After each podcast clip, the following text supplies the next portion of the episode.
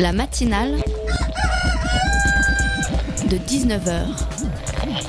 Et bah, c'est une émission qui parle de société, politique, euh, Culture alternative. On va aussi parler de sport, euh, de gens dans la rue. et l'actualité en règle générale. On va peut-être parler des corbeilles à linge en osier d'Auvergne. voilà, il y aura, y aura des invités. Sociologues, des invités chercheurs. Les invités ne diront que des choses intelligentes.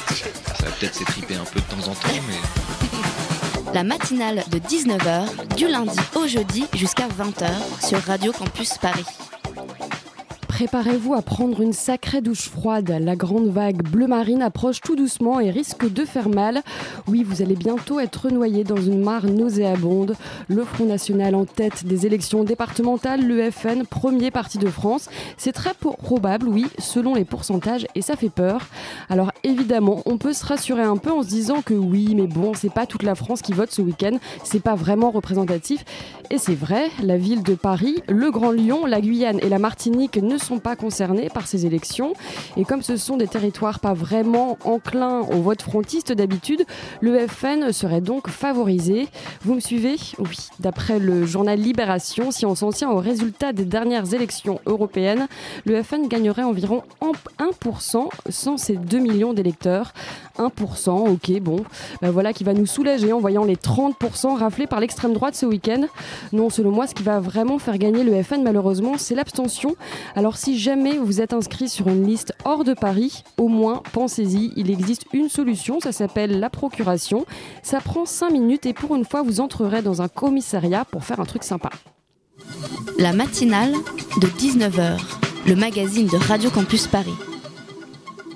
Vous connaissez les no-go zones, ça vous avait fait marrer ou pleurer plutôt en janvier. Ces quartiers ultra communautaires dans lesquels les Parisiens non mu- musulmans n'auraient pas le droit de rentrer selon la chaîne américaine Fox News. Et bien après avoir porté plainte, la ville de Paris réplique et présente les must-go zones, un plan pour soutenir et aider les quartiers populaires, le contrat de ville. On en parle en première partie de cette matinale. Ensuite, notre belge à nous, Alban, nous rejoindra pour décrypter des petits travers parisiano-centrés et pour déclarer sa flamme. Peut-être sa femme à sa boulangère. En seconde partie, on soufflera les bougies. Le secours populaire a 70 ans cette année. Sept décennies de lutte contre l'exclusion. Il faut bien fêter ça. On en parlera avec notre deuxième invité. Et en fin d'émission, on retrouvera Jonathan pour la petite sélection musicale du jeudi. Can you explain the no-go zone? Well, it was it was pretty scary, and I, I've been to Afghanistan, Iraq, and Kashmir, India, and at times it felt like like that. Those places in the the banlieue and these no-go zones. They have a no-go zone. Police are not allowed. Non-Muslims aren't allowed. Why would France or any other country allow Muslims that have come into the country to basically take over portions of the country? That, that is madness to me. Les no-go zones de Fox News des quartiers parisiens où on aurait imposé la charia, où la police n'aurait pas le droit d'entrer. Et si les no-go zones étaient plutôt des must-go zones, des quartiers attractifs et dynamiques, c'est l'objectif que veut atteindre la mairie de Paris avec le contrat de ville, 30 mesures pour soutenir les quartiers populaires. Alors pour m'accompagner durant cette petite demi-heure, à mes côtés, il y a Laura. Salut Laura. Salut Tu es donc membre de la rédaction de Radio Campus Paris. Et ensemble, Laura, on va parler du contrat de ville et nous recevons donc Colombe Brossel. Bonjour. Bonsoir. Vous êtes donc adjointe à la mairie de Paris, chargée de toutes les questions relatives à la sécurité, la prévention, la politique de la ville et l'intégration. Ça fait beaucoup. Absolument. Et c'est vous donc qui portez le contrat de ville. Alors on parlera bien sûr euh, des mesures plus spécifiques un peu plus tard, mais je voudrais d'abord vous demander, les no-go zones dont avait parlé Fox News, euh, ça vous a un peu énervé à la mairie de Paris, non? Bon, ça nous a surtout attristés parce que c'était une mauvaise image de Paris, c'était une mauvaise information sur ce qu'est la réalité de vie à Paris. C'était euh, assez heurtant, parfois humiliant pour les Parisiens qui habitent dans les quartiers populaires. C'était une image mensongère et c'est la raison pour laquelle euh, la maire de Paris a annoncé que euh, la ville attaquerait Fox News parce que ce sont des mensonges et ils doivent du coup être dénoncés. Et ce contrat de ville, il arrive quand même après les événements euh, de Charlie Hebdo. Euh, Anne Hidalgo a dit qu'elle voulait aussi, euh, par ce contrat de ville, lutter contre la radicalisation des jeunes. Est-ce que c'est ça un des principaux objectifs de ce contrat? Il y a beaucoup d'autres objectifs dans ce contrat de ville. Le contrat de ville, c'est comment la ville, mais aussi l'État, et puis plein d'autres partenaires, et notamment des nouveaux partenaires, on s'engage notamment financièrement, à mettre plus de moyens, plus d'argent, plus d'actions là où il y a le plus de besoins. Plus de besoins en matière d'éducation, plus de besoins en matière d'insertion, d'accès à l'emploi, de création d'emplois, mais aussi de euh, renouvellement urbain pour que le cadre de vie soit agréable pour les habitants. Voilà, ça couvre euh, tous ces champs, mais évidemment, notre ville, elle a été marquée euh, à jamais par les attentats des 7 nuits et 9 janvier, et bien entendu, les questions de citoyenneté, de lutte contre le racisme, contre l'antisémitisme, la façon dont on fait vivre les valeurs de la République, elles ont pris une acuité, une importance encore plus importante dans tout Paris et on a voulu que ça puisse aussi être un des éléments de ce contrat de ville. Mais justement, euh, vous dites qu'il y, a des nouveaux besoins. Donc ça arrive en 2015, ça arrive évidemment après les attentats, mais on, lit bien sur votre site qui présente le projet que depuis 2001, euh, les quartiers populaires sont euh, une priorité de la ville de Paris. D'ailleurs, il y a un précédent euh, projet de 2007 à 2014. Est-ce que euh, ce nouveau contrat, il fait suite euh, à un certain bilan, pas forcément très positif Est-ce que le système a failli quelque part? Parce que d'un côté, s'il y a eu les, les, les, attentats de Charlie Hebdo, on sait que les frères Kouachi venaient du 10e arrondissement. Est-ce que voilà, il y a quelque chose qui n'a pas fonctionné? Et donc aujourd'hui, on essaie de faire un contrat plus ambitieux le, rapport n'est pas aussi direct. Euh, on, est dans un renouvellement. Hein. C'est pas la première fois que l'État et la ville de Paris s'engagent pour les quartiers populaires. On est dans une nouvelle génération de contrats parce que euh, le, gouvernement a porté une réforme de la politique de la ville en 2012, notamment pour répondre à une critique qui revient souvent, qui est la politique de la ville, ce serait un peu du saupoudrage dans les quartiers et du coup, on n'arriverait pas à sortir les quartiers euh, de euh, l'état parfois de désespoir, en tout cas de, besoins euh, qui sont les leurs. Donc, nouvelle génération de contrats. Le, contrat précédent, euh, c'est un contrat qui a transformé un certain nombre de quartiers. Hein. Si vous avez eu l'occasion d'aller vous promener, euh, euh, je prends par exemple à la Goutte d'Or, la Goutte d'Or aujourd'hui n'est plus ce qu'elle était, notamment en termes d'environnement urbain, ce qu'elle était il y a 10 ans. Bah, par exemple, l'éradication de l'habitat insalubre, il y a 10 ans, il y avait des immeubles partout, dans toutes les rues, qui étaient des copropriétés qui se dégradaient. Il y a eu une action très ambitieuse de la ville pour éradiquer l'habitat insalubre et reconstruire des bâtiments neufs euh, qui ont permis d'accueillir dignement euh, des Parisiens. Et de la même façon, on a euh, un certain nombre de quartiers. Je vais prendre des quartiers dans, le 19e arrondissement, par exemple le quartier de, la Solidarité dans le 19e, dans lequel on a eu une action importante pour faire de la rénovation des cités HLM, la rénovation évidemment du cadre de vie, des appartements, ça veut dire aussi baisser tout bêtement la facture énergétique des, des locataires. Donc voilà, il s'est passé beaucoup de choses. En même temps, on fait aussi le bilan, parce qu'on on a tiré un bilan du précédent contrat, que euh, on a des quartiers qui vont mieux, et puis on a des quartiers qui, notamment en termes de situation sociale, de situation économique, ont encore vraiment besoin que tous les pouvoirs publics soient présents et au-delà d'être présents, qu'on mobilise plus là où il y a plus besoin. C'est ça la logique de ce contrat de ville. Alors pour voir bien euh, de quoi on parle, peut-être qu'on va un peu définir qu'est-ce que c'est qu'un quartier populaire et bien voir la distinction entre les quartiers prioritaires et les quartiers euh, populaires à Paris, puisqu'il y a eu euh, après la, loi Lamy de février dernier deux fois moins de quartiers prioritaires à Paris, mais il y a quand même les quartiers populaires que vous voulez continuer à aider. Donc comment ça s'organise tout ça? C'est un peu compliqué, mais la loi Lamy, elle définit un critère unique pour dire quels sont les quartiers dans lesquels l'État et les collectivités doivent investir beaucoup d'argent, un critère unique sur la base du revenu. Et donc l'État a euh, travaillé, euh, nous a présenté un premier projet, et en effet, euh, les quartiers prioritaires de la politique de la ville représentent aujourd'hui 150 000 habitants, alors qu'auparavant, ça concernait 300 000 habitants. Il y a des réalités objectives, en effet, on a des quartiers où la mixité sociale, elle existe aujourd'hui alors qu'elle n'existait pas euh, il y a quelques années de cela. Simplement, on sait, on a beaucoup... Quels quartiers, par exemple? Bah, Par exemple, on a des quartiers, bah, de nouveau, dans le 18e, qui sont sortis du périmètre, tout comme dans le 10e arrondissement, qui est un quartier qui a là aussi beaucoup évolué. Il y a des quartiers, la Grange Aubel, par exemple, qui euh, ne sont plus dans les quartiers ciblés par l'État comme étant des quartiers prioritaires. Mais on sait, parce qu'on en a discuté avec les habitants, avec les associations, avec les élus d'arrondissement, que dans ces quartiers, si la mixité sociale, elle existe aujourd'hui, elle est fragile.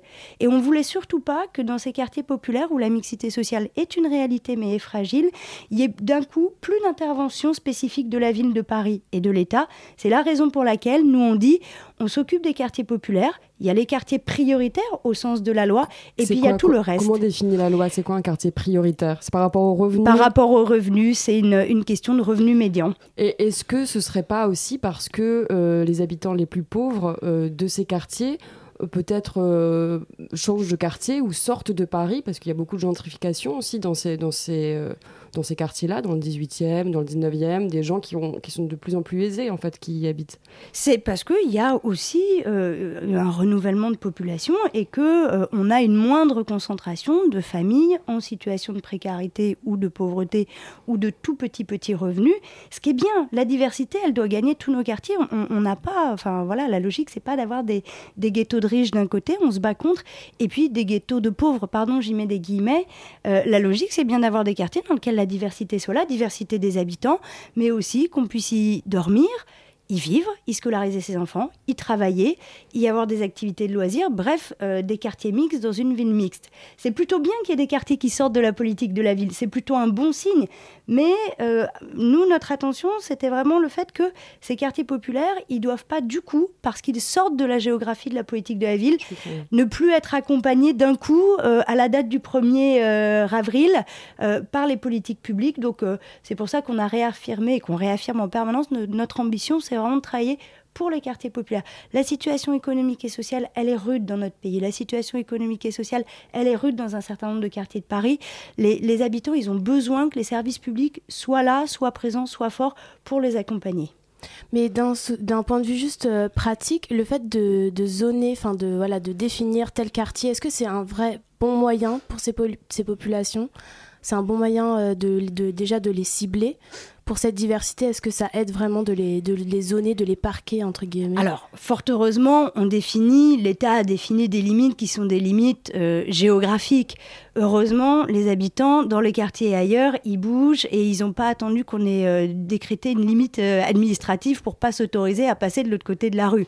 Donc, heureusement, voilà, ce mouvement, il existe. Après, on ne peut pas non plus fermer les yeux ou détourner le regard sur le fait qu'il y a des quartiers à Paris dans lesquels, en effet, le revenu médian est beaucoup plus faible qu'ailleurs et beaucoup plus faible qu'ailleurs à Paris ou que dans le reste de la France. C'est aussi une réalité et on doit pour le coup construire les réponses publiques à ces difficultés sociales. Alors, si je, si je résume bien, donc il y a 20 quartiers qui restent euh, prioritaires. Dans 8 arrondissements. Dans 8 arrondissements de Paris, tout à fait. Et donc, il y a encore beaucoup d'autres quartiers qui continuent à être suivis euh, par la mairie de Paris. C'est c'est quoi ces quartiers? Vous avez des exemples? Donc, vous parliez tout à l'heure euh, du 19e arrondissement, de, du 18e aussi Alors les, les, les quartiers euh, de, de la politique de la ville et puis plus largement les quartiers populaires, c'est le 17e arrondissement, le 18e arrondissement, le 19e, le 20e, le 13e, le 14e. Voilà, je, vous- je vous Alors, c'est pas tous ces arrondissements, c'est des Voilà, et donc dans c'est ces- des quartiers dans, euh, dans ces arrondissements qui euh, sont des endroits dans lesquels euh, bah, la mixité sociale existe, est réelle et sur lesquels il y a des besoins et sur lesquels on a envie d'accompagner les habitants. Et donc, le seul critère, c'est le revenu. Absolument. Le critère qui a été défini par les parlementaires, c'est un critère de revenu. Comme tous les critères uniques, il est pertinent parce qu'il permet de la simplicité. Et puis, en soi, il ne permet pas de- d'appréhender la complexité des situations. Je vous prends un exemple. On s'est un peu bagarré, alors on, on y est arrivé, mais on s'est un peu bagarré quand l'État nous a présenté sa première carte, parce que dans le 10e arrondissement, il considérait qu'il n'y avait plus de quartier avec une concentration de difficultés sociales et économiques. Et on a argumenté en disant, mais la gare de l'Est et la gare du Nord, ce sont des portes d'entrée du monde entier dans Paris. Et aujourd'hui, on a des migrants qui sont présents gare du Nord et gare de l'Est. Ils n'habitent pas le 10e arrondissement, mais c'est là qu'ils sont dans la journée. Et c'est là qu'ils ont Mhm. besoin d'être accompagnés, par exemple sur l'apprentissage du français, par exemple sur leur démarche d'accès au droit, par exemple sur leur démarche d'insertion. Et donc même s'ils ne sont pas comptabilisés dans le critère de revenu, parce qu'en effet, ils n'habitent pas le 10e arrondissement, on ne peut pas faire comme si ils n'existaient pas dans le 10e arrondissement, d'où le fait qu'on est arrivé à réintégrer un quartier prioritaire et donc une action particulière de l'État, de la ville et des autres partenaires dans le 10e arrondissement. On a eu un dialogue plutôt fructueux avec l'État sur ce sujet-là. Donc il y a beaucoup, beaucoup de mesures diverses et variées dans ce contrat de ville, une trentaine de mesures. On en parle juste après une première pause musicale sur Radio Campus Paris.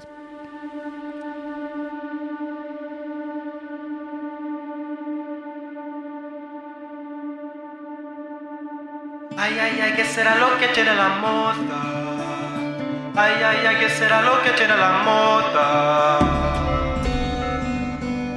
La moda lo tiene todo escrito en la piel. Ay, ay, ay, ¿qué será lo que tiene la moda? Ay, ay, ay, ¿qué será lo que tiene la moda? La moda lo tiene todo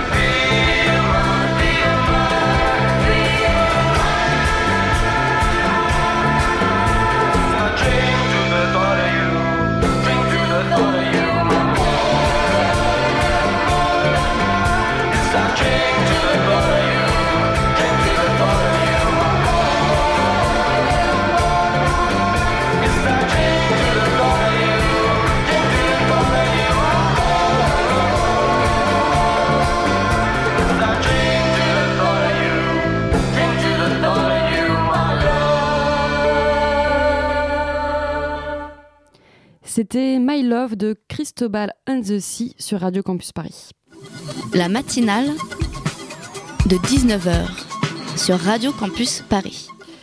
Vous écoutez donc bien la matinale. Je suis toujours avec euh, Laura, membre de la rédaction, et Colombe Brossel, adjointe à la mairie de Paris, euh, chargée de tout plein de choses et dont euh, la politique de la ville. Alors on parlait donc du contrat de ville pour développer et dynamiser les quartiers populaires de Paris. Alors c'est un contrat très dense et assez transversal parce qu'il y a des mesures, 30 mesures, qui vont du vivre ensemble au logement en passant par l'emploi, la culture, mais aussi le numérique et l'économie circulaire. Il y a tout à refaire en fait dans les quartiers populaires où c'est un peu fourre-tout, non? Il y a encore beaucoup à faire.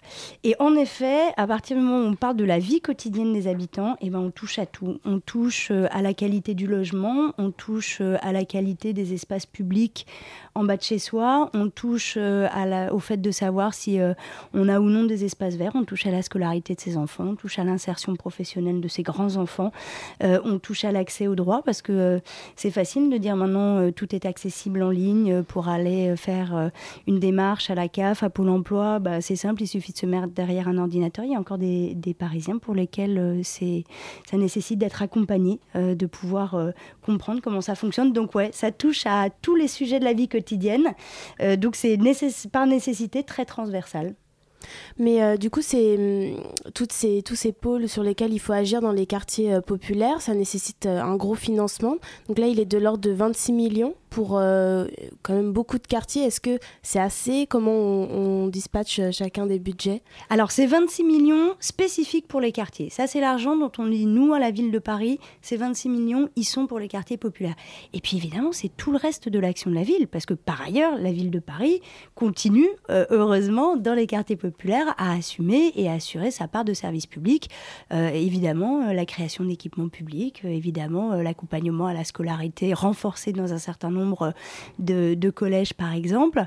Et tout, tout, tout cette somme d'argent, ce renforcement du service public de droit commun, comme on l'appelle, c'est 100 millions d'euros. Donc on va dire que notre investissement dans les quartiers populaires, à nous, ville de Paris, il est de l'ordre de 100 millions d'euros qui sont pour tout le monde, mais là, dans les quartiers populaires, et 26 millions d'euros dont on dit cela, c'est ce qu'on met en plus dans les quartiers populaires parce qu'il y a plus de besoins. Donc, c'est pour renforcer euh, les partenariats parce que justement ça s'appelle contrat. Ça pourrait être, ça s'appelait plan pour la ville, mais là c'est un contrat.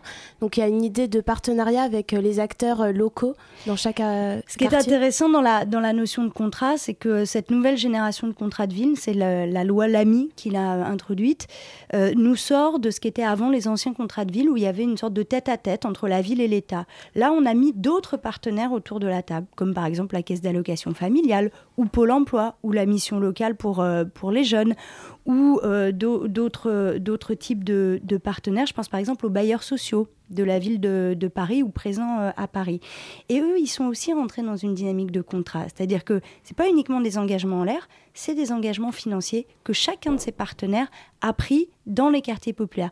Il y a beaucoup d'acteurs qui ne pensaient pas leur politique de façon territoriale. Je vous prends un exemple. On a fait un travail formidable avec la caisse d'allocation fami- familiale qui n'avait jamais réfléchi et posé à ce point-là la façon dont ils pouvaient faire plus dans les quartiers populaires. Ils avaient une politique qui s'appliquait à tout le monde. Et bien là, grâce à euh, l'engagement en- qu'on a pris ensemble dans le cadre du contrat de ville, la caisse d'allocation familiale, elle dit mais en fait, moi, je vais faire plus dans les quartiers. Je vais faire plus de départs en vacances pour les enfants, euh, par exemple dans les quartiers populaires. Je vais ouvrir spécifiquement des lieux euh, pour accompagner les parents dans la parentalité dans les quartiers populaires. Et donc, ce contrat, il a permis à tous ces partenaires, je pense évidemment aussi aux questions de, d'emploi, Pôle emploi s'engage à ce qu'il y ait, ils appellent ça des points de contact physique dans tous les quartiers.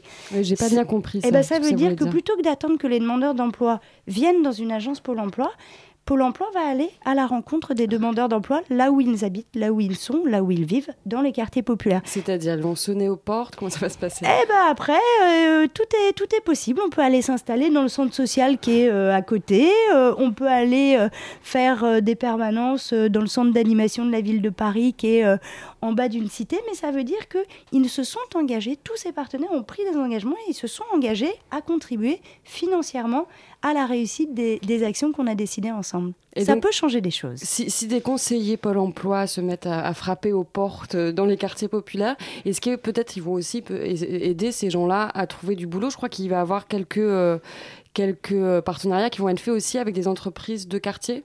Oui, on va aussi travailler sur, euh, sur une question qui est d'arriver à lier développement économique et, euh, et accès à l'emploi. À Paris, on a des quartiers qui, comme dans d'autres villes en France, en effet, concentrent les difficultés. Mais on a une, un atout absolument considérable à Paris comme ville. Paris est une ville où il y a de la richesse économique. On a des entreprises. Et maintenant, il faut qu'on fasse tout Dans pour quel que... domaine par Ben, on a des sièges sociaux, on a de la création d'activités, on est une ville où on crée de l'emploi, les entreprises s'installent, créent. On est devenu l'une des euh, premières capitales au monde en termes d'accompagnement des startups. Il se passe des choses en termes de création d'activités à Paris. Maintenant, il faut que cette création d'activités, elle soit aussi au bénéfice des habitants des quartiers populaires. Je vous prends Ça un peut être exemple. quels emplois, par Je vous prends un exemple. accessible Ah bah, surtout, d'abord, euh, ce- on, on- on dit dans un quartier, on veut implanter de l'activité économique, on va permettre par exemple la création d'un hôtel. Eh ben, ça veut dire que euh, on peut former et ensuite embaucher des demandeurs d'emploi qui habitent dans le quartier pour qu'ils puissent venir y travailler. De la même façon, quand on fait des grosses rénovations urbaines, on rénove des quartiers entiers, il n'y a aucune raison qu'il y ait des centaines de millions d'euros qui soient dépensés sans que les jeunes et les moins jeunes demandeurs d'emploi en proximité puissent euh, devenir salariés, travailler ou rentrer dans un parcours d'insertion quand il y a la création d'activités. Ça, c'est notre richesse à Paris. Pour le coup, on a été beaucoup sollicité par des entreprises, notamment à la suite de, euh, des attentats de, de début janvier, qui nous ont dit, nous, on veut s'engager pour l'emploi dans les quartiers. Bah là, on sait que maintenant, le défi devant nous, c'est que quand on a une boîte qui nous dit, moi, je vais embaucher 150 personnes l'année prochaine, il faut qu'on fasse en sorte que dans les quartiers populaires, ces emplois, ils arrivent et que ce soit réellement des habitants des quartiers populaires qui puissent être employés. Et ça se vérifie, ça? Ah ben, on va, on va faire en sorte que ça se vérifie, oui, ça. C'est l'intérêt d'un contrat. C'est que c'est pas uniquement un document qu'on signe et puis euh, on tourne le parapheur et, et la page est tournée. On a tous pris des engagements. Bah maintenant, on va faire en sorte qu'ils soient tenus. Mais dans l'idée de, de contrat, euh, on sent bien qu'il y a une volonté de réduire les intermédiaires, d'être plus proche des habitants, entre, que ce soit entre les entreprises, les institutions publiques. Mais il y a aussi un axe dans le, dans le contrat qui est porté sur les associations. Euh, développer les associations qui défendent certaines idées citoyennes ou, ou même d'insertion, de, D'accès à la culture, d'accès, oui, à la santé. assez jeune. ouais. C'est- Ça prend en compte pas mal de thématiques, mais il y a quand même des ateliers qu'on qu'on fermé. Comment on lutte euh, con- contre ça euh, des, enfin, je suppose. Oui, il y a plusieurs antennes jeunes qui ont Ah, fermé. D'accord, des Et, des- équipements. et des- euh, et aussi des qui, qui, qui sont pas encore fermés, mais qui vont fermer, qui ont été annoncés, dont la fermeture a été annoncée. Alors, Quelle ma, logique, ma collègue qui est en charge de, de la jeunesse, Pauline Véran, est en effet en train de travailler sur la façon dont euh, on peut réorganiser les équipements jeunesse. Euh, mais euh, très clairement, moi, j'ai passé six mois et je vais passer maintenant cinq ans à aller voir tous mes collègues adjoints à la maire de Paris en leur disant, année après année, puis même je serai prudente, j'irai deux fois par an, en leur disant, bon, ton budget de l'année prochaine, on est bien d'accord que il est ciblé dans les quartiers populaires. On a tous pris un engagement pendant la campagne des municipales, c'est d'agir dans et pour et avec les habitants des quartiers populaires. Donc ton budget sport, culture, jeunesse, emploi, insertion, Donc c'est on est bien d'accord qu'il est ciblé. que, que tous vos collègues euh, s'engagent bien et respectent bien Ah, leurs je vais faire un lobbying intense, mais j'ai déjà commencé depuis six mois. Je voulais revenir aussi euh, sur le, la démocratie euh, participative que vous voulez mettre en place dans ces quartiers, donc organiser des conseils de quartier avec les habitants, etc. Comment on fait pour aller chercher euh, les habitants pour qu'ils participent vraiment à la, à la politique, à la vie politique de leur quartier, et pour que ce ne soit pas toujours les mêmes? C'est un vrai défi. Surtout pour, je pense, aux populations qui ne parlent pas bien français ou qui ne sont pas bien intégrées. ou tellement d'autres sujets dans leur vie Exactement. quotidienne que ça leur paraît insurmontable que de venir participer à une réunion publique. C'est un vrai défi parce que on, on doit évidemment euh, faire des politiques publiques par euh, avec et, pour les habitants. On ne peut pas le faire sans eux.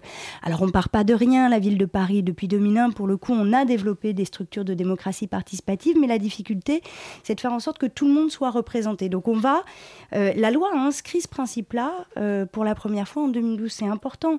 Il y a eu des exemples ailleurs en France de euh, rénovations urbaines euh, qui ont été faites sans parler aux habitants et à la fin, le résultat est catastrophique parce qu'évidemment, il s'est fait sans les habitants.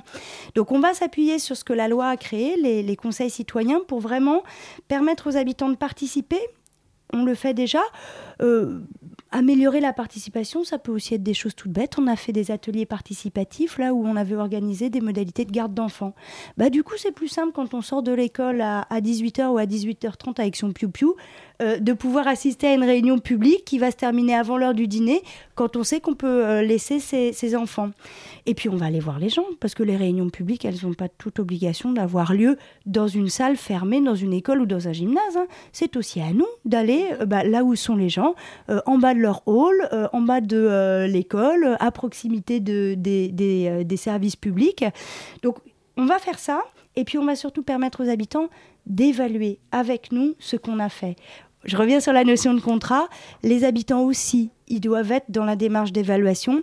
C'est pas un chèque en blanc qui nous est fait pour les cinq ans qui viennent.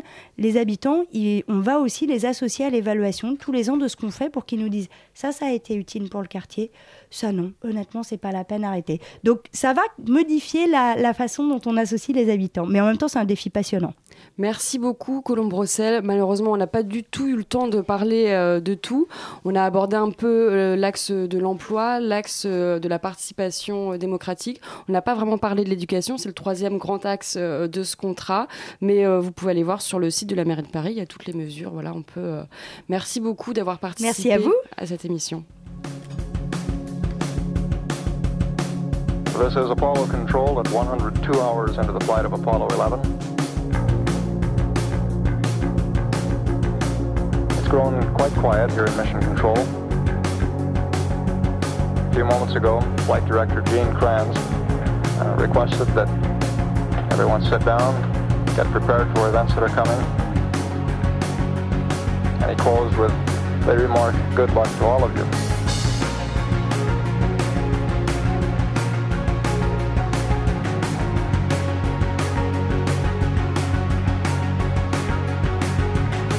Twelve minutes now until ignition for powered descent. Everything's still looking very good at this point. Okay, all flight controllers, gonna go for powered descent. Retro, go. Fido, go. Guidance, go. Control, go.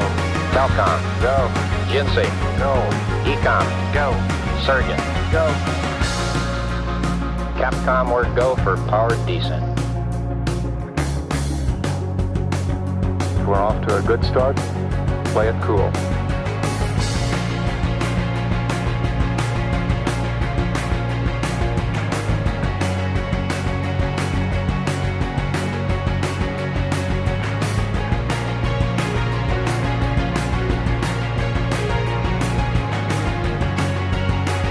Okay, all flight controllers, I'm going around the horn. Okay, retro, go. Fido, go. Guidance, go. Control, go. Telcom, go. Jinsei, go. Ecom, go. Surgeon, go. Retro, go. Fido, go. Guidance, go. Control, go. Telcom, go. Jinsei, go. Ecom, go. Surgeon, go. Capcom, we're go for landing. Okay, everybody, let's hang tight and look for landing radar. 75 feet, down a half. 1202 alarm. 60 seconds. We're, we're going that flag. We're going that alarm. 40 feet, down two and a half. It's, if it doesn't reoccur, will we go? 30 seconds. It? 1201. 1201. Roger, 1201 alarm. 1201 alarm. That time we'll go, flag. Okay, we're go. We've had shutdown. Listen, uh, Tranquility Base here. The Eagle has landed.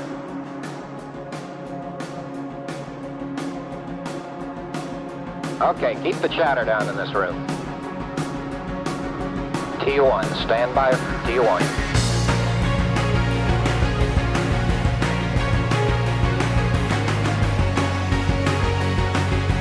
Stay no stay off, flight controllers. Retro, stay. Fido, stay. Guidance, stay. Control, stay. Telcom, stay. GNC, stay. Ecom, stay. Surgeon, stay. Retro, go. Fido, go. Guidance, go. Control, go. Telcom, go. GNC, go. Ecom, go. Surgeon, go. Retro, go. Fido, go. Guidance, go. Control, go. Retro, go. Fido, go. Guidance, go.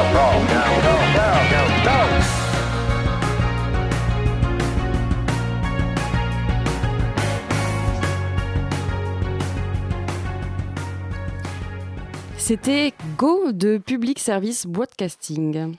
La matinale de 19h du lundi au jeudi jusqu'à 20h sur Radio Campus Paris. Vous écoutez toujours la matinale de 19h sur Radio Campus Paris 93.9 et Alban vient de nous rejoindre. Bonsoir Elsa, bonsoir à tous. Comment ça va? Eh ben ça va pas mal, ça va pas mal. Mais le seul problème, j'ai quand même un petit souci, Elsa, je, je- chers auditeurs, je vais vous le dire, c'est que je n'ai pas trop d'idées pour ma petite chronique de ce soir. Ah, c'est dommage. Euh, bah non, c'est embêtant. Alors je me suis dit que peut-être, je ne sais pas, on pourrait aller boire un verre ensemble. Hein Qu'est-ce que vous en dites hein? On pourrait faire une petite sortie à vélo. Hein bon, on est en alerte pollution, mais enfin, ce serait quand même super sympa. On pourrait resserrer les liens, on ferait des petits reportages ensemble avec Elsa, moi et vous tous, chers amis auditeurs de la matinale. Attends, comment Elsa, qu'est-ce que tu me dis avec tes grands gestes? Que, tu n'es pas disponible avant trois semaines Ouais. Ah, Oui, et, et- bah non, ça me dérange pas. Non, j'avais pensé un peu plus tôt quand même, mais je. L'heure, tu dis De 22h02 à 22h54 Ouais. Mais est-ce que j'ai deux soirées avant, trois soirées après Bah oui, non. Bah non, je, bah non, je, je comprends. Et, et vous aussi, auditeurs, bah oui, oui, oui. Bah écoutez, j'ai trouvé. Ma chronique du jour, je vais la faire sur la vitesse. Bah oui, vous savez, à Paris, quand je suis arrivé au début, ça m'amusait beaucoup. hein. C'est qu'en fait, à Paris, tout va très vite. Par exemple, les transports, c'est facile. Hein. Tu as un métro toutes les deux minutes, un bus toutes les cinq minutes, un vélo tous les 100 mètres. À tel point que quand tu rates un métro, que tu dois attendre 2 minutes 120 secondes, bah tu râles, tu râles. À tel point que quand les gens courent, Enfin, plutôt à tel point que les gens courent les stations de métro à Paris. Et d'ailleurs, oui, peut-être, toi aussi, ami auditeur, tu cours. Alors je te signale que ça ne sert en fait absolument à rien, puisque tu as un métro toutes les minutes à Paris, et de, de toute façon, plein de gens pour te freiner dans toutes les stations. Ouais, tu sais que le, c'est- le problème, c'est qu'on s'habitue très vite. hein. On devient très très vite parisien. hein. Eh oui, eh oui, tu as raison, Elsa. Et c'est le problème, c'est qu'on s'habitue vite. On s'habitue même très vite à ne plus devoir attendre. D'ailleurs, la dernière fois que je suis rentré chez moi, à Bruxelles, j'ai dû attendre le bus 15 minutes. Ça m'a semblé un temps d'éternité. Un moment dont je ne savais que faire. J'ai presque trouvé grossier d'être là et de ne pouvoir rien faire. J'ai trouvé que c'était un véritable scandale que l'on abuse ainsi de ma personne et de mon temps. Non, vraiment, chers amis auditeurs, attendre, c'est d'un autre siècle. D'ailleurs, vous avez raison. Quel scandale que Paris ne soit pas encore correctement équipé partout en 4G. Déjà que la 3G ça se traîne et que votre connexion Wi-Fi ne va pas assez vite. Et comme je vous comprends ce sentiment d'exaspération, que votre ordinateur est lent, que vous êtes en retard parce que le métro est lent, que la lasagne dans votre four à 19h36 cuit lentement, mais lentement alors que vous avez faim. Enfin bref, que vous perdez là quelque chose qui vous appartient pourtant de droit. Et c'est inacceptable, vous perdez, amis auditeurs, votre temps. Et, euh, et d'ailleurs, chers amis, il n'y a pas que la technologie qui va très vite à Paris. À Paris, ce qui va très vite, c'est la vie tout court. À Paris, on travaille beaucoup. À, à Paris, pardon, il faut faire plein de choses. Il faut faire des expos de théâtre à Paris. Il faut voir des gens à Paris. Il faut faire des visites. Toujours très rapidement, parce qu'on n'a qu'une vie, alors on ne va pas la gâcher. On va en profiter. On va faire plein de choses. On a des rêves. On court après. Mais c'est un peu partout pareil, non À Bruxelles, Oui, quand même. C'est vrai, Elsa, c'est vrai. Mais à Paris, c'est encore pire. Parce que à Paris, eh bien, tout brille. Et alors, du coup, le rêve semble tout proche. Alors, on court encore plus qu'ailleurs et on casse toutes ces activités un petit peu comme on peut, comme un petit jeu de Tetris. Par exemple, j'ai découvert en arrivant à Paris le concept du dîner à 21h. Alors que chez moi, c'est plutôt 19h et je trouvais ça assez sain pour quand même avoir le temps de manger, de digérer. Bref, donc un ami me disait récemment avec une grande sagesse qu'il y a une telle vitesse, une telle énergie à Paris que soit ça te dynamise, soit ça te casse.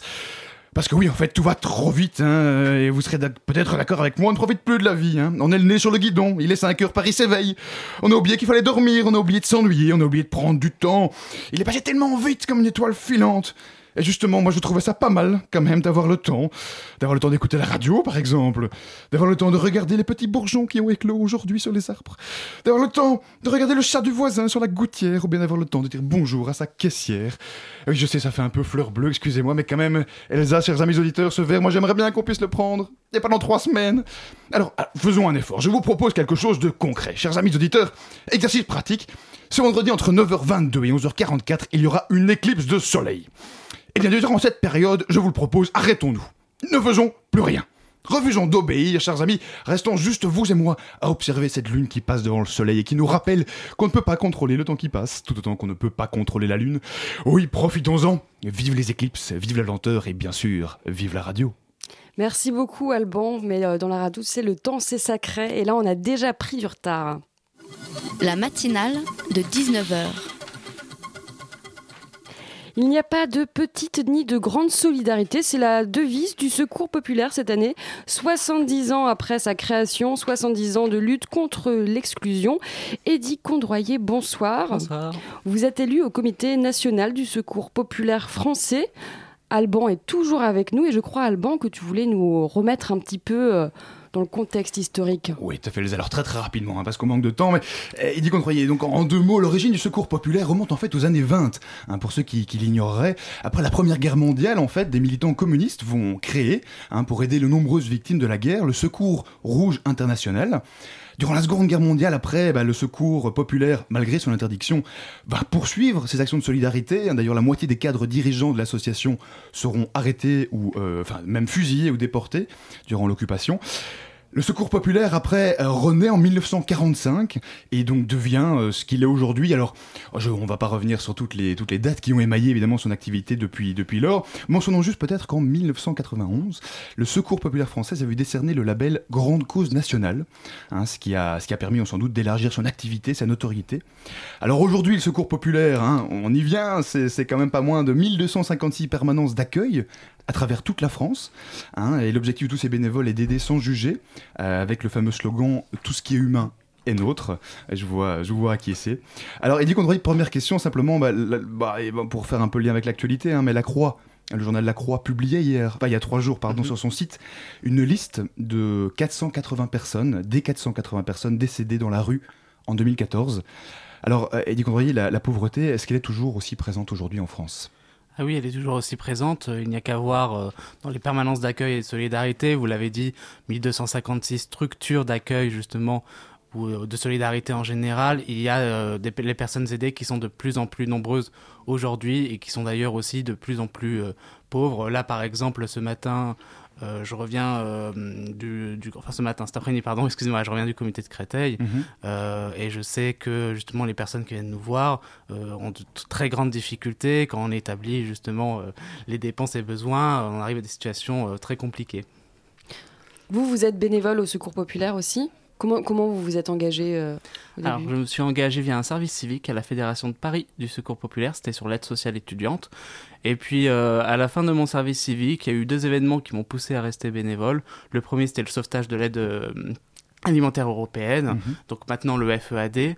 Fonds européen d'aide aux plus démunis, et aussi une, une rencontre européenne des jeunes qui était vraiment un moment fort et qui m'a poussé à rester. Et, vous, avez démarré vraiment à ce moment-là votre engagement euh, euh, en, tant qu'étudiant. En fait, pourquoi quelque part? Qu'est-ce qui vous a marqué? C'est le fait de découvrir que tellement de jeunes, tellement d'étudiants étaient dans une situation de pauvreté Oui, c'est ça. En fait, le fil rouge de mon engagement était et toujours euh, la question de la précarité des jeunes et puis à la base de la précarité des étudiants. En effet, le salariat étudiant est une question très importante. Moi-même, j'ai été étudiant salarié. Je sais Mhm. très bien que c'est très compliqué de concilier les deux. Et donc, euh, voilà, c'était vraiment sur cette question-là que je voulais commencer à être bénévole, mais après, je suis allé sur d'autres sujets. Alors justement, hein, sur d'autres sujets, euh, on va en parler, mais concrètement, en quoi consiste aujourd'hui, hein, pour un peu rendre concret euh, pour les, les- les jeunes qui nous écouteraient, en quoi consiste concrètement votre engagement au Secours populaire? Oh, Disons que mon engagement, il est un peu multitâche, euh, que ça soit de, de l'aide dans une petite structure du secours populaire sur l'aide alimentaire ou que ça soit justement coordonner des activités au niveau, par exemple, des antennes étudiantes, Mhm. parce que le secours populaire euh, a des antennes étudiantes. Euh, voilà, je l'aide je l'aide un peu euh, partout où il faut. Il faut être un peu multitâche, quoi. Il faut pouvoir à la fois aider concrètement, écouter les gens peut-être aussi? Alors ça, c'est mon cas particulier. Maintenant, je pense que la majorité des bénévoles ont par exemple une tâche régulière, type accompagnement scolaire, deux heures par semaine ou même deux heures par mois. Mhm. Chacun fait ce qu'il peut. Et d'ailleurs, il n'y a pas de petite et grande solidarité, c'est ça aussi, chacun donne ce qu'il peut. Il y a combien de bénévoles à peu près au Secours populaire? Alors, il y a 80 000 euh, collecteurs bénévoles. Donc, on est euh, l'un, voire le plus grand mouvement associatif euh, de France à ce niveau-là. Quand on dit collecteur, justement, c'est important. C'est aussi justement l'idée de collecter pour la solidarité parce que tout ce qu'on fait, bah, on le fait pas avec rien. Et donc, euh, voilà, autant animer les permanences de solidarité, donc aider les plus pauvres, que aussi justement solliciter la générosité des gens. Alors, euh, euh, pardon, hein, excusez-moi, euh, ça c'est un peu votre action concrète. Maintenant, vous, vous avez parlé des autres, des autres, enfin, du mouvement et d'autres mouvements qui pourraient exister. Comment est-ce que vous organisez C'est une question que je me posais en préparant l'interview. Comment est-ce que vous organisez avec les autres mouvements Hein, Je pense par exemple à, à Emmaüs ou bien d'autres mouvements d'aide, d'au- d'autres mouvements qui existent sur Paris ou bien ailleurs? Oh, pour avoir vu d'autres mouvements, après c'est un avis personnel, il y, a des, il y a des liens très cordiaux entre les autres mouvements, il n'y a pas de rivalité entre telle ou telle association. Ensuite, ce qui est bien, c'est que, enfin bien, c'est que chacun a sa conception de la solidarité. Mhm. Par exemple, sur l'accompagnement des personnes aidées, je vais aller très vite. Non, Euh, ju- juste, euh, vous, vo- votre conception du coup, alors par, euh, par exemple au Secours Populaire, qu'est- qu'est-ce qui vous distingue, qu'est-ce qui vous distinguerait des autres, pardon? Alors, je pense qu'il y a vraiment la relation d'égal à égal. Je vous dis pourquoi. Parce que quand une personne aidée, par exemple, euh, enfin une personne accueillie plutôt, excusez-moi, euh, vient au secours populaire et demande de l'aide, eh ben il y a une relation égal qui fait que par exemple, elle va donner elle aussi pour la solidarité- solidarité. Même un euro, c'est pas grave, elle aussi elle contribue. Et puis par ailleurs, voilà, il y a un accompagnement sur le Mhm. long terme. L'idée c'est qu'aujourd'hui, enfin, on a un terme, c'est on refuse l'assistanat. Aujourd'hui, c'est voilà l'idée de, de dire que la personne elle est tout aussi capable et on peut l'aider, elle doit faire des démarches, etc., etc. C'est vraiment l'idée que les- quelque part les gens sont aussi acteurs. Quoi. On- vous changez le terme, c'est pas juste des personnes aidées, mais c'est vraiment des personnes qu'on accompagne. Voilà, souvent d'ailleurs elles Oui. sont même bénévoles, elles veulent même être bénévoles parce Mhm. que justement on les a aidées et euh, c'est vraiment quelque chose de, de magnifique de voir ça. Elles reprennent confiance en elles et, et voilà quoi. Mhm. Alors pour euh, vos 70 ans, vous lancez une campagne, on va en parler juste après une petite pause musicale sur Radio Campus Paris.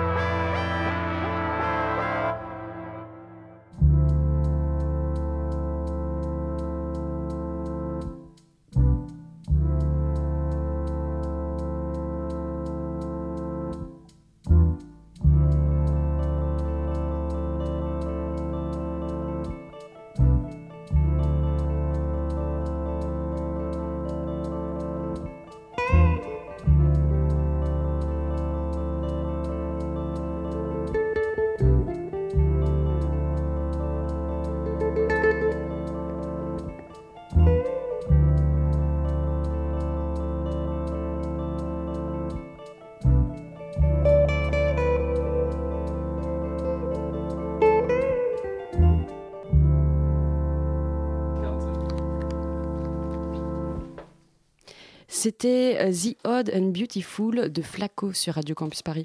La matinale de 19h du lundi au jeudi jusqu'à 20h sur Radio Campus Paris.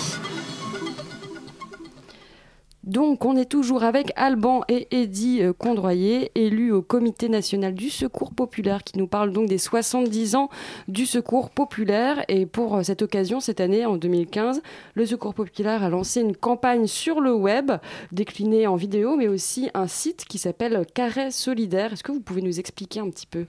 Alors, le Carré Solidaire, en effet, c'est euh, un site internet où, en fait, euh, les internautes pourront voir des grands et des petits carrés. Les grands carrés, c'est sur l'histoire du secours populaire, ses valeurs, et les petits carrés, eh ben, justement, c'est la solidarité populaire. C'est les gens qui vont soit donner un peu d'argent, soit donner un peu de temps. Et l'idée, c'est d'arriver à 70 ans de solidarité. Je vous donne un exemple. Bah, s'il y a 10 personnes qui donnent euh, 5 jours, eh ben, ça fait 50 jours de solidarité. Et l'idée, bon, bah, je suis pas très fort en calcul, mais bon, c'est d'arriver à 70 ans. Et si on y arrive, eh ben, on fera 140 ans de solidarité. Et, donc concrètement, l'internaute arrive sur le site internet et alors là, bah, on alors, on n'a pas de, on n'a pas de smartphone, pour, euh, on n'a pas de tablette pour le faire, hein, c'est Radio Campus. Mais bon, concrètement, en fait, peut, l'internaute peut cliquer en fait sur des petits carrés.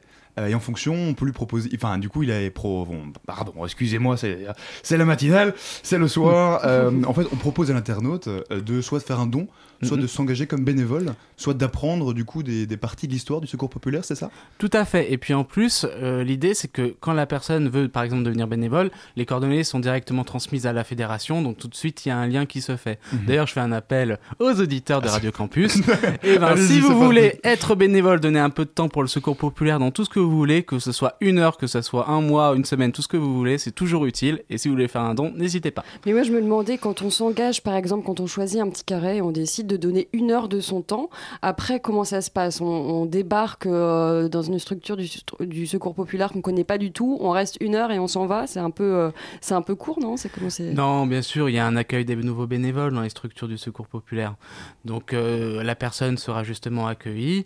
Après, elle peut faire une heure, mais justement, l'idée c'est qu'elle s'épanouisse dans son bénévolat. Et puis ensuite, si elle veut continuer, bah il n'y a pas de problème pour ça. Disons qu'après, si elle veut être, euh, faire partie de l'aventure, quoique même en faisant une heure, elle fait partie de l'aventure. Mais si elle veut prolonger, Mhm. euh, pas de problème. Et c'est pas, compliqué d'accueillir des. euh, Enfin, je sais pas s'il y en a beaucoup en même temps de gens qui viennent juste pour une heure, mais d'accueillir plein de gens comme ça, qui viennent en fait euh, faire une bonne action et puis euh, ils repartent juste après en disant c'est bon, j'ai fait ma bonne action de l'année.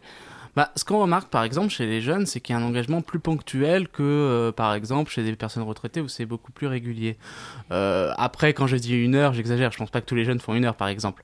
Euh, mais euh, on part du constat quand même au secours populaire que même si c'est une heure, eh ben, ça peut quand même le faire. Et puis l'accueil, ça reste des personnes euh, comme les autres. En fait, justement, il y a le slogan, tout ce qui est humain est nôtre. Et donc justement, ça fait que bah, si on peut donner une heure, tant pis, la personne est quand même bien accueillie. Quoi. Hmm. Alors pour faire écho aux questions d'Elsa, qu'est-ce que vous attendez concrètement de cette campagne? Est-ce que, vous- je sais pas moi, est-ce que vous attendez que des, milliers de bénévoles débarquent dans les, permanences? Ou bien est-ce qu'il y a un objectif chiffré en termes de dons?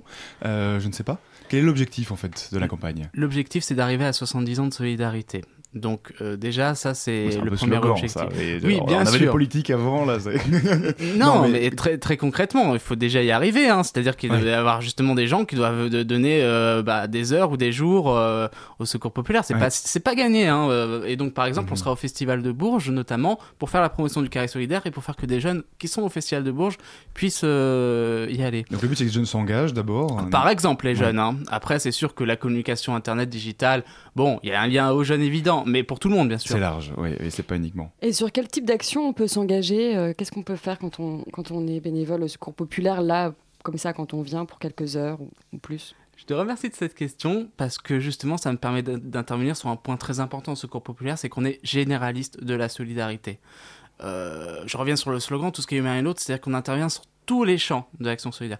Bien sûr, il y a l'aide alimentaire, on est connu surtout pour ça. Mais il y a par exemple l'aide aux vacances, l'aide aux loisirs, l'aide au sport, euh, ça peut être n'importe quoi. En fait, un jeune qui vient avec une idée, euh, si l'idée est bonne et si c'est bien ficelé, bien sûr la fédération, enfin le département ou le comité l'aide, eh ben elle peut se mettre en place. C'est-à-dire que on n'est pas, enfin on peut s'insérer dans les activités déjà existantes, mais on peut créer soi-même sa nouvelle activité. Donc euh, voilà. c'est le, le fameux slogan YouTube, hein, enfin le fameux, enfin qui est fameux parce que votre campagne sur YouTube fonctionne, mais qui dit il n'y a pas de, de grands ou de petits bénévoles. Hein, ce qui compte, c'est avant tout de, de s'engager pour euh, aider. Tout à fait. Par ailleurs, peut-être euh, je vais revenir sur euh, quelque chose qui me paraît important. Mhm. Bon, on a eu un début d'année assez chaotique. On aurait pu rêver mieux comme euh, début d'anniversaire.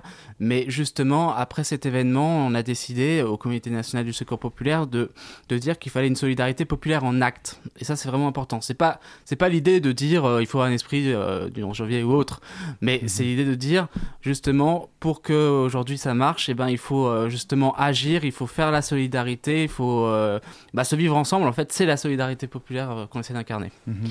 Mais peut-être que j'insiste un peu là-dessus, euh, Ouais. mais euh, je me demande parce qu'il y, a- il y a quelques organisations, quelques associations euh, de lutte contre le- l'exclusion qui disent des fois, voilà, si vous avez envie, par exemple, d'aider des personnes qui sont dans la rue, etc., c'est mieux d'aller directement vers ces organisations, le Secours populaire ou autre, plutôt que de, de faire des, des gestes tout seul, parce qu'il y a des gens qui sont formés à ça, il y a des éducateurs, il y a des gens qui travaillent là-dedans, dont c'est le métier, ils savent comment agir. Donc, est-ce que, et là, quand j'entends il n'y a pas de petits bénévoles, il n'y a pas de petite solidarité, ça veut dire qu'en fait, au- quand même, au Secours populaire, il y, a, il y a une structure qui encadre ça. On peut pas non plus faire n'importe quoi. Et... Non, bien sûr. euh, là, par exemple, sur la question euh, des maraudes, par exemple, euh, justement, le fait euh, d'aller voir les personnes sans abri, bon, notamment le soir. là, c'est vrai que l'engagement, il est quand même généralement plus régulier et il y, a une- il y a quand même une grosse formation. Euh, la solidarité, c'est très général, bien sûr, mais par contre, c'est vrai que pour, euh, par exemple, tenir une permanence d'accueil et de solidarité, vraiment la tenir, c'est vrai que là, oui, il y a plus de formations, il y a des formations qui sont organisées par la structure et en même temps, c'est plus régulier. Donc euh, oui, mais après, voilà, chacun fait ce qu'il peut et selon l'activité, on essaye de voir qu'est-ce qui peut lui convenir. Hmm. Alors pour revenir à la, campa- à la campagne euh, Carré Solidaire, c'est une campagne qui, qui a juste la démarré hein, euh, au début du mois de mars. Elle est prévue pour durer combien de temps? Elle est prévue pour durer toute l'année. Jusqu'à ce qu'on arrive à l'objectif? Jusqu'à ce qu'on arrive en 2016. Jusqu'à ce qu'on arrive à la fin de l'année. Mais je, pense qu'on va arriver à, à l'obje- à l'objectif. Et puis l'idée, c'est surtout vraiment d'impulser une dynamique. 70 ans, c'est un objectif, mais c'est vraiment, comment dire, euh, que le secours populaire imprègne toute la société. Mhm, mhm, mhm. Et c'est une campagne, oui, parce que donc ouais, il y a, y sur le site web, il y a une espèce de petit, euh, de petit curseur comme ça. euh, euh, le, le site va continuer à être alimenté en fonction, parce qu'on voit aussi euh, concrètement euh, comment est-ce que les internautes contribuent sur ce site. hein. Il faut le dire aussi, quand on clique sur les petits, euh, les petits carrés, on voit concrètement, tiens, bah, un tel s'est engagé, etc. Pour euh, l'idée, c'est aussi de faire. euh, que- quelle était l'idée de ça? C'était de- d'encourager les gens en montrant que d'autres s'engagent aussi? Oui, tout à fait. En fait, c'est l'idée de solidarité populaire. Lui, lui, lui, lui s'est engagé. Regarde, il y a mon pote qui s'est engagé. Euh, et par exemple, j'imagine très bien ça dans un lycée. Dans un lycée, il y a quelqu'un qui s'engage. Oh bah tiens, il y a l'ami de tel qui va s'engager aussi. Et donc, euh, c'est parti, quoi. Et c'est quoi alors les autres événements qui sont prévus euh, pour cette année 2015, cette année anniversaire? Alors là, en ce moment, il y a notre euh, grande campagne sur les chasses aux œufs. Donc en fait, euh, ce sont les enfants qui vont euh, bah, justement, euh, bah, j'allais dire chasser les œufs, bah, justement s'amuser durant une journée. euh, et euh, ça va permettre aussi de, de récolter euh, des dons. Et en même temps, ça demande aussi une certaine capacité de, bénévol, de, de bénévolat. Donc Mhm. d'ailleurs, s'il y a des bénévoles qui veulent y participer, n'hésitez pas. Et puis surtout, euh, il y en a d'autres, mais il y a un événement vraiment important, c'est en août, c'est la journée des oubliés des vacances. Ça, c'est vraiment euh, la campagne, euh, la grande campagne du Secours populaire. On va accueillir 70 000 enfants sur les champs de Mars, dont beaucoup de, enfin des Européens. 70 de- 000, 70 c'est 000. C'est énorme en effet, de toute la France, de toute l'Europe, de tout le monde. Donc ils, viennent en vacances euh, au Champ de Mars Alors, ah, attends- attendez. Bienvenue à Paris. Non, mais l'idée c'est que par exemple les, les enfants qui sont qui viennent d'autres pays vont pas rester juste un jour, ils, ils, seront beaucoup plus accompagnés.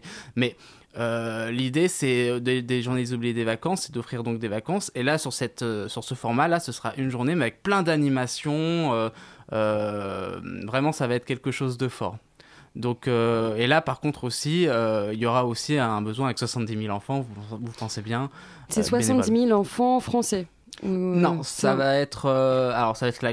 Je sais pas les chiffres exacts. Je sais que ça va être une très grosse majorité de Français. Je crois qu'il y a 2000 enfants étrangers, mais je suis pas. Je suis pas sûr là pour le coup. Parce que ça, c'est un des combats aussi très importants du secours populaire, de, de- de rappeler qu'il y a beaucoup de gens qui partent pas en vacances. Oui, tout à fait. Aujourd'hui, euh, je, je crois qu'il y a un enfant sur trois qui part pas en vacances. Là, il y a peu, j'ai regardé une vidéo euh, d'un ami euh, que j'ai sollicité pour faire une vidéo parce que quand il était enfant, il est parti en vacances avec le Secours populaire. Et là, aujourd'hui, il est étudiant à Paris 1. Et vraiment, vraiment, c'est une vidéo qui m'a touché. Enfin, voir ce, ce jeune homme en fait qui raconte comment il a grandi, c'est-à-dire que bah, qu'il vivait dans un hôtel avec sa, sa mère quand, à ce moment-là, et Mhm. qu'aujourd'hui bah, il se bat pour, euh, pour les autres aujourd'hui, et qu'il a vraiment envie de faire de la solidarité, c'est c'est vraiment fort. Quoi. Et donc ça permet de construire vraiment l'enfant. Merci beaucoup, Eddie Condroyer. Donc, on rappelle le site pour s'engager, donner de l'argent ou donner de son temps. Vous avez l'adresse exacte du Carré Solidaire? Www.carrésolidaire.fr, c'est un peu plus simple. N'hésitez pas à y aller. Merci beaucoup, mais on regardera ça. La matinale, c'est fini pour aujourd'hui. Tout de suite, c'est euh, Dessine-moi un mouton sur Radio Campus Paris. Salut Mélanie. Salut. Vous allez parler de quoi alors ce soir? On va partir de gens qui ne partent pas non plus en vacances. On va parler des thésards. Ah ouais. ouais, Ah. bah ouais, ceux-là Ah aussi ils partent pas en vacances, ils partent rarement en vacances. Et on va parler des doctorants un peu spéciaux parce qu'on va parler des doctorants créatifs. C'est-à-dire que ces doctorants qui font aussi d'autres productions et À euh, côté de leur thèse. À côté de leur thèse, voilà, Pour exactement. s'occuper un peu plus, quoi, quand même. Bah ouais, parce que finalement, ça prend pas tant de temps que ça Bah une thèse, on le sait tous très bien. Donc du coup, on reçoit deux, euh, deux invités ce soir. Euh, Maude Pérez-Simon, qui est vice-présidente aux affaires culturelles et à la vie étudiante euh, de Sorbonne Nouvelle Paris 3. Et elle organise un événement euh, qui s'appelle Créatifs pendant la thèse. Ils l'ont fait. Et puis on recevra Tiffaine Rivière, auteur de la bande dessinée Carnet de thèse, euh, qui est bah, publiée au seuil aujourd'hui. Voilà, vous pouvez aller l'acheter dès aujourd'hui. euh, voilà, c'est un peu trop tard, mais dès demain matin euh, dans vos librairies euh, préférées. Super, eh ben on va écouter ça. Euh, la matinale, nous, on se retrouve lundi. Bonne soirée, bon week-end sur Radio Campus Paris.